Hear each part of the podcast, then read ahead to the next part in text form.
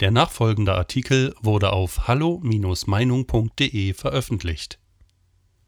Klartext von Daniel Matisek Fußball im Regenbogenland Es gab eine Zeit, da ging es bei der Fußball-Europameisterschaft tatsächlich noch um Fußball und nicht um Weltanschauungen. Niemand brauchte damals bunte Fähnchen, Armbinden und schon gar keine in Regenbogenfarben illuminierte Stadien, um seine Weltoffenheit und Toleranz zur Schau zu stellen. Der unbefangene Umgang mit Menschen funktionierte im Großen und Ganzen reibungslos und konfliktfrei, ohne dass jeder ständig auf angeborene Merkmale oder gefühlte Teilidentitäten reduziert werden musste. Lang ist's her.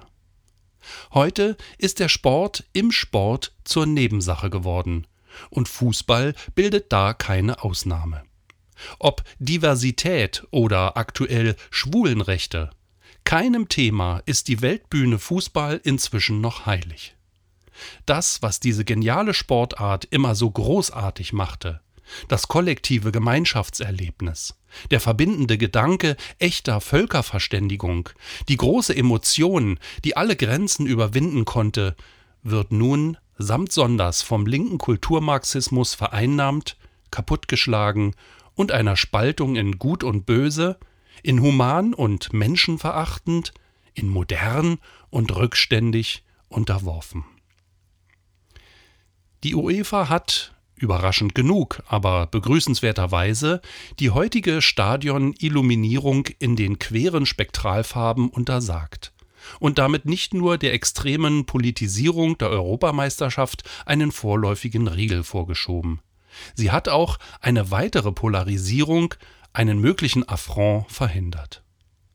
Was die Stadt München unter SPD-Oberbürgermeister Dieter Reiter und sogar der DFB mit ihrer geplanten Regenbogenbeleuchtung der Allianz Arena für das Spiel gegen Ungarn bezweckt hatten, zielte genau in diese Richtung. Gräben vertiefen, die eigene moralische Überheblichkeit gegenüber den Gästen zu demonstrieren und die einzig statthafte Gesinnung zur Schau zu stellen. In diesem Fall zum Themenkomplex LGBTQ. Seit Olympia 1936 in Berlin hat sich offenbar nur der Themenrahmen verändert. Die Methoden sind dieselben geblieben. Indem der Profifußball und sogar der wichtigste europäische Fußballwettbewerb zu einer aktivistischen Spielweise der Schwulenbewegung gemacht werden soll, werden gleich zwei Fliegen mit einer Klappe geschlagen.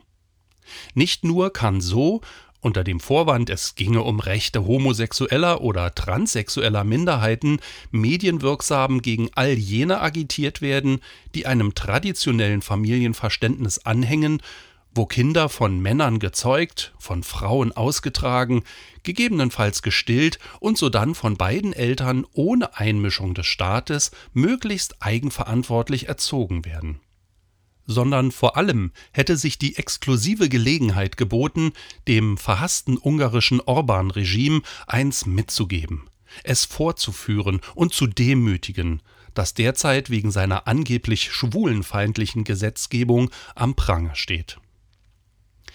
Ist Ungarns Gesetzgebung tatsächlich schwulenfeindlich?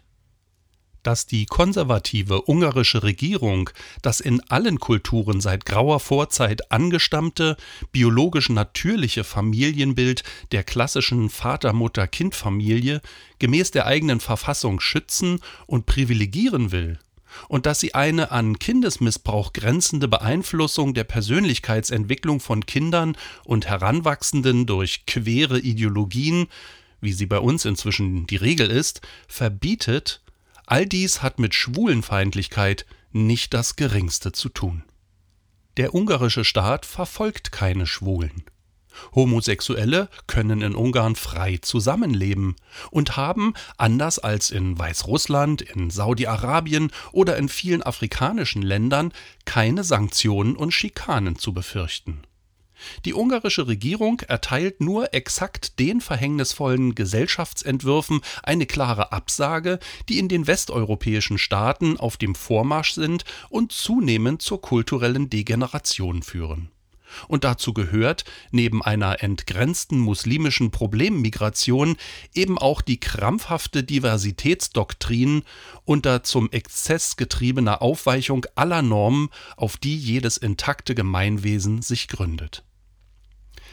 Künstliche Geschlechteridentitäten, sexuelle Selbstbestimmung durch Aneignung von Rollen bereits im Kita-Alter, die ständige Zurschaustellung der eigenen Sexualität sind alles private Dinge, die ins Schlafzimmer gehören und nicht an die Öffentlichkeit. In der Welt der Erwachsenen gehen sie in Ordnung. Jeder soll nach seiner Fasson leben und glücklich sein dürfen. Doch wenn es um unvoreingenommene Kinder geht, um formbare und halbfertige, noch reifende Persönlichkeiten in ihrer Entwicklung, dann endet der Hyperindividualismus. Hier hat die Gesellschaft Schutzpflichten, und es muss jedem Versuch einer ideologischen Beeinflussung der Riegel vorgeschoben werden.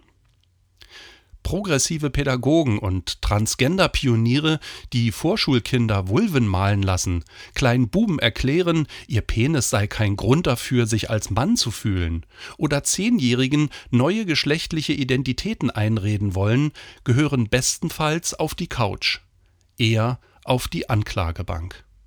Bei uns jedoch werden sie staatlich gefördert und in die Lage versetzt, ihre Gehirnwäsche prominent im staatlichen Schul- und Betreuungswesen zu betreiben. Es ist genau diese kranke Ideologisierung, die im kaputten Westen auf dem Vormarsch ist, der Ungarn den Kampf angesagt hat. Darum geht es vor allem in dem aktuellen Gesetz. Ein weiterer Schwerpunkt ist das Adoptionsverbot von Kindern durch homosexuelle Paare, das derselben Sorge vor kindlichen Fehlentwicklungen entspringt. Jeder mag dazu stehen, wie er will. Doch das staatliche Bekenntnis zur Heteronormalität und die Verbannung von LGBTQ-Propaganda aus dem öffentlichen Raum, aus der Werbung und den Schulen wurde in Ungarn mit einer breiten parlamentarischen Mehrheit getroffen. Sie folgt somit einer klar demokratischen Willensbildung. Denn die Mehrheit der Ungarn möchte, wie auch die Polen und teilweise die Tschechen, den Irrweg Deutschlands und anderer westlicher Gesellschaften eben nicht mitgehen. Es ist ihr legitimes Recht.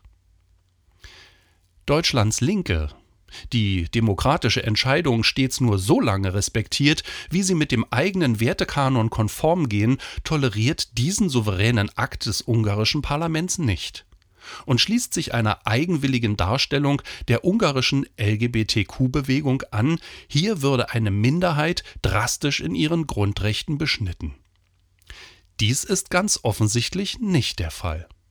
Wenn hier etwas beschnitten wird, dann allein die Handlungsspielräume zivilgesellschaftlicher Aktivisten für Propaganda und Vereinnahmung. Und das wäre auch in den meisten anderen EU-Ländern überfällig dass hier nicht mehr differenziert wird zwischen Grund- und Sonderrechten, zwischen Freiheit und Narrenfreiheit, passt so ganz zum linken Zeitgeist.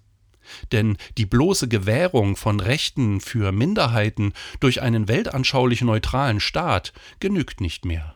Nein, es muss die Lebensweise der Minderheiten auch noch proaktiv verherrlicht werden. Und wer sich dem verschließt, ist rassistisch, homophob oder was auch immer. Bekannt ist dieses Phänomen als Affirmative Action. So rangen Schwule jahrzehntelang um rechtliche Emanzipation und darum, ihr Liebesleben nicht mehr verbergen zu müssen. Doch es war nicht damit getan, dass sie schließlich gleichgestellt wurden und ihre sexuelle Präferenz seither bei jeder Gelegenheit zur Schau stellen dürfen. Nein, Heute muss auch jeder Nichtschwule durch Virtue Signaling und sichtbare Symbole bekennen, dass er mit LGBTQ sympathisiert und sich solidarisiert. Vom Kapitän der Nationalmannschaft bis zum Bundespräsidenten. Es ist gut, dass sich zumindest die UEFA am Ende dem politischen Druck doch nicht beugte und die Lichtshow heute Abend untersagte. Ein überraschender Schritt nachdem sie gerade noch ihren ursprünglichen Widerstand gegen peinliche Aktionen wie Neuers Armbinde oder eben die für heute vorgesehene Stadionbeleuchtung aufgegeben hatte. Alles andere als ein Verbot der peinlichen Haltungsdemonstration wäre allerdings ein verheerendes Signal gewesen. Denn ab sofort könnten dann auch andere Ideologien und Überzeugungen ungeniert in internationalen Wettbewerben zu Markte getragen werden. Vielleicht Free Palestine oder IS-Armbinden bei arabischen Mannschaften? Das faschistische Symbol der grauen Wölfe bei Spielen der Türkei? Oder das KP-Emblem mit den Umrissen Chinas inklusive Tibet und Taiwan? Vorbei wäre es spätestens dann mit der hehren Einsicht, dass Sport nichts mit Weltanschauung und gesellschaftspolitischem Aktivismus zu tun hat. Auch wenn sich diese als Gutmenschlichkeit und Toleranz camouflieren. Wer weiß, Vielleicht setzen sich Deutschlands Gutmenschen und Tugendexhibitionisten ja über das UEFA-Votum hinweg und lassen die Allianz Arena heute Abend doch im Regenbogenbund erstrahlen. Wenn es tatsächlich dazu kommen sollte, dann handelt es sich um eines ganz sicher jedenfalls nicht. Um eine tolerante Aktion. Im Gegenteil. Diese Show wäre ebenso verlogen wie feige. Denn weder bei Länderspielen gegen Saudi-Arabien, Katar oder den Iran hat der DFB je derartige Holzhammermethoden zur politischen Belehrung oder Bekehrung oder Maßregelung der Gäste bzw. Gastgeber riskiert. Bei Partien im Ausland, speziell in islamischen Ländern, würde sich übrigens auch kein Manuel Neuer trauen, mit LGBTQ-Emblemen aufzulaufen. Schlimmer noch, die geplante Regenbogenillumination wäre eine fremdenfeindliche Provokation erster Güte. Und zwar nach den eigenen Definitionen des Linksstaats. Sie würde nämlich vor allem die schwulen und judenfeindlichen Migranten vor den Kopf stoßen und ausgrenzen, die zu Millionen nach Deutschland gelockt wurden oder als Flüchtlinge überwiegend in die Sozialsysteme eingewandert sind. Denn deren Einstellung gegenüber Homosexualität ist mehrheitlich noch um Dimensionen ablehnender und feindseliger, als dies selbst den Ungarn hier unterstellt wird. Und sie würden sich durch diese LGBTQ-Testimonial briskiert fühlen. Es war bisher schon sehr bezeichnend, dass der deutsche Staat beim Umgang mit all diesen real homophoben islamischen Zuwandern seine Vogue und quere Agenda verschämt vermieden hat. Auch hier zeigt sich wieder die Feigheit im Gratismut und die Doppelmoral. Übrigens tragen weder im BAMF noch in den Erstaufnahmeeinrichtungen die Verwaltungsangestellten, Flüchtlingshelfer oder Sozialarbeiter Regenbogenbinden. Fremdenfeindlich wäre die Regenbogenstadiongeste aber vor allem gegenüber den ungarischen Gästen selbst. Denn geriert sich dieses beste Deutschland aller Zeiten nicht als ein Staat, der sonst immer so kultursensibel Rücksicht auf andere Gesellschaften und die Gepflogenheiten fremder Länder nimmt? Der für harmonische Beziehungen selbst zu Nationen eintritt, in denen Schwule an Baukränen aufgehängt, öffentlich kastriert oder gelyncht werden? Wann immer es um islamische Länder geht, zeigt sich dieses Deutschland nachsichtig bis zum Erbrechen. Doch ausgerechnet den Ungarn, ein christliches und traditionsreiches Land in Mitteleuropa und EU-Partnerstaat, bleibt diese Nachsicht verwehrt? Schleicht euch und verschont uns mit eurer Heuchelei, möchte man diesen Haltungsaktivisten zurufen. Noch einmal zurück zur bunten Botschaft selbst, zum antirassistischen und schwulen, transgenderfreundlichen Mantra hinter der ganzen Aktion, für das Deutschland diese EM gerne missbraucht hätte. Am weltoffensten und tolerantesten war das gesellschaftliche Klima der Bundesrepublik, als hier noch nicht jedermann den Geltungsdrang verspürte, beziehungsweise in der Gruppensphäre keine pathologische Erwartungshaltung vorherrschte, penetrant eine woke Gesinnung bei allem und jedem der Welt mitzuteilen. Uns würde das gut tun, was in den 90er Jahren in der Clinton-Doktrin zum Umgang mit Homosexualität die Devise war. Don't ask, don't tell. Lebt und liebt, wen ihr wollt, aber redet nicht dauernd darüber und fragt auch nicht danach. Niemanden interessiert es, was im Schlafzimmer läuft, wer es mit wem treibt, wer mit wem biologisch kompatibel ist, welche sexuelle Identität jemand für sich definiert. Und wenn ihr euren aggressiven Inszenierungsdrang nicht zügeln könnt und die Gesellschaft provokativ auf eure neuen Lebensentwürfe stoßen müsst, von Transgender, x verschiedenen Geschlechtern, unerbetenen intimen Bekenntnissen der Details eures Coming-outs bis hin zur eigenen sexuellen Nabelschau, dann hört wenigstens damit auf, die natürlichen menschlichen Reaktionen der Mehrheitsgesellschaft als Diskriminierung oder Homophobie zu bezeichnen. Lasst uns in Ruhe. Lebt euer Leben und haltet die Klappe. Weitere Beiträge finden Sie auf hallo-meinung.de. Wir freuen uns auf Ihren Besuch.